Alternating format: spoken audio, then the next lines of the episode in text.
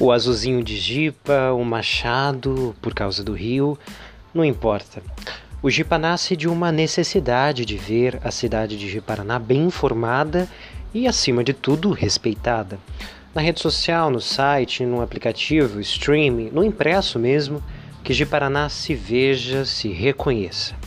Eis a missão do nosso jornalismo, do jornalismo Jipa News.